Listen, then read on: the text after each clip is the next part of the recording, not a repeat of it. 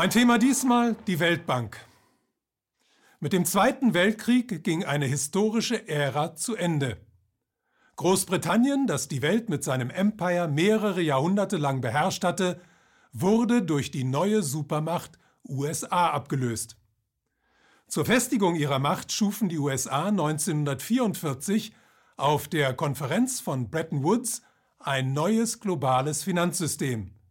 Sie erklärten den US-Dollar zur Leitwährung, etwas, das es vorher noch nie gegeben hatte, und banden alle übrigen Währungen der Welt zu festen Wechselkursen an den Dollar.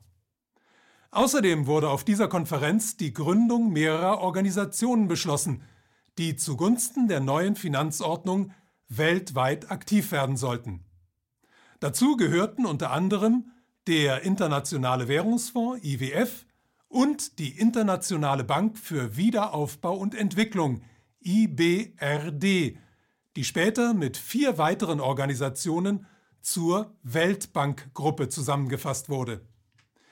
Diese Weltbankgruppe oder kurz Weltbank hat ihren Sitz in Washington gegenüber dem IWF.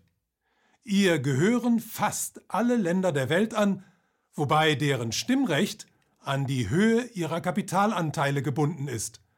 Tonangebend sind die USA, die seit der Gründung der Organisation so viele Stimmanteile halten, dass Beschlüsse nur mit ihrer Zustimmung gefasst werden können.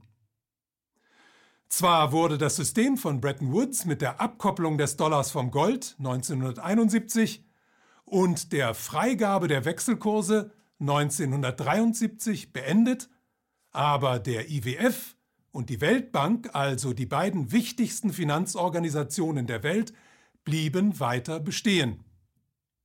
In ihrer Anfangszeit war die Weltbank vor allem in Europa aktiv und hat den Wiederaufbau finanziert durch Kredit- und Auftragsvergabe, die vor allem US-amerikanische Banken und Konzerne begünstigten. Danach hat sich die Weltbank den etwas wohlhabenderen unter den Entwicklungsländern zugewandt und Kredite für Infrastrukturprojekte wie den Bau von Straßen, Brücken, Kraftwerken und Staudämmen vergeben.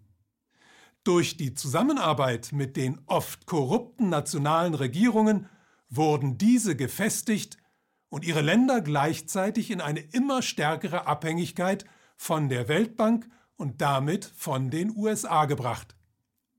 In den 70er und 80er Jahren wandte sich die Weltbank dann auch ärmeren Staaten, vor allem in Afrika zu. Dabei übernahm sie immer stärker die Philosophie des Neoliberalismus und die Konditionalität des IWF, das heißt, sie band ihre Kredite an Bedingungen. Hier einige Beispiele dafür. Die betroffenen Länder wurden gezwungen, ihre Märkte unter dem Schlagwort der Liberalisierung des Handels für internationale Konzerne zu öffnen. Das führte zum Zusammenbruch vieler mittelständischer Unternehmen im Agrar- und Industriebereich, da diese mit den Preisen der übermächtigen Konkurrenz nicht mithalten konnten. Staatliche Betriebe, zum Beispiel im Bereich der Wasser- und Stromversorgung, mussten privatisiert Subventionen, insbesondere bei Nahrungsmitteln oder auch beim Kraftstoff, mussten gestrichen werden. Dazu wurden Einsparungen im Staatshaushalt verlangt, die zu Entlassungen im öffentlichen Dienst und zu Kürzungen im Sozialbereich, also im Gesundheits- und Ausbildungsbereich sowie bei den Renten führten. Die Aufhebung von Beschränkungen für ausländische Investitionen lockte finanzstarke internationale Investoren an, die sich die lukrativsten Marktsegmente sicherten, und die Öffnung des Finanzsektors dieser Länder führte dazu, dass nationale Finanzinstitute von internationalen Großbanken übernommen wurden und ausländische Investoren die Börsen zu beherrschen begannen.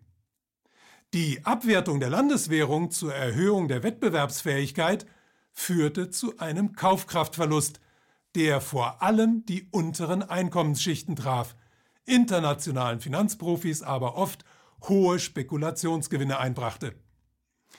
All das sind nur einzelne Maßnahmen, aber ihnen allen ist eines gemeinsam. Sie haben vor allem internationalen Investoren genützt, in den Empfängerstaaten durchgehend die Wohlhabenden begünstigt, den Lebensstandard der Mehrheit der arbeitenden Bevölkerung aber gesenkt und vor allem die Armen und die Wehrlosen hart getroffen. Darüber hinaus aber haben sich die Empfängerstaaten der Weltbankkredite in einem Netz der Verschuldung verfangen, aus dem es sie für sie unter den gegenwärtigen Umständen so gut wie keinen Ausweg gibt. Um nicht von den internationalen Kapitalströmen abgeschnitten zu werden, müssen diese Länder sich immer wieder aufs Neue verschulden, mit dem Ergebnis, dass auch in Zukunft mehr Geld aus ihnen heraus als in sie hineinfließen wird. Die Zeit ist reif für ein demokratisches Geldsystem.